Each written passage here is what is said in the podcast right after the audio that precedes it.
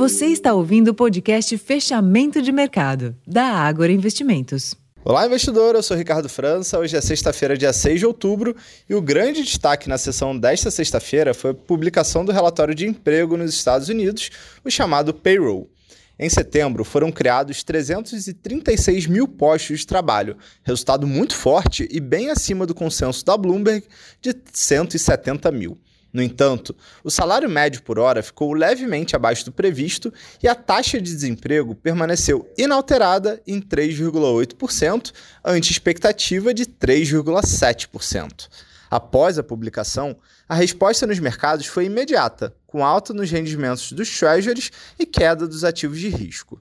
A percepção era que o mercado de trabalho aquecido dificulta o trabalho do Fed no combate à inflação e que mais altas de juros serão necessárias.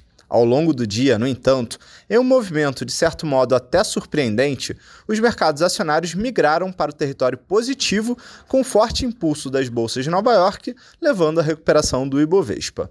Após queda superior a 1% ao longo da sessão, a bolsa local seguiu os pares norte-americanos e fechou em alta de 0,78%, cotada aos 114.170 pontos. O giro financeiro desta sexta-feira somou 23 bilhões de reais.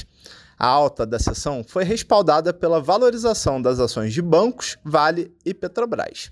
Já no mercado de câmbio, também em sessão volátil, o dólar encerrou em leve queda de 0,14%, cotado aos R$ 5,16. Neste contexto, a agenda da próxima semana será bastante relevante, principalmente nos Estados Unidos, com dados de inflação ao consumidor e produtor. Ainda por lá, será divulgada a ata referente à última reunião do FONC. Já no Brasil, a agenda reserva o IPCA referente ao mês de setembro. Esses foram os principais destaques desta sexta-feira. Eu vou ficando por aqui. Uma ótima noite e um bom final de semana.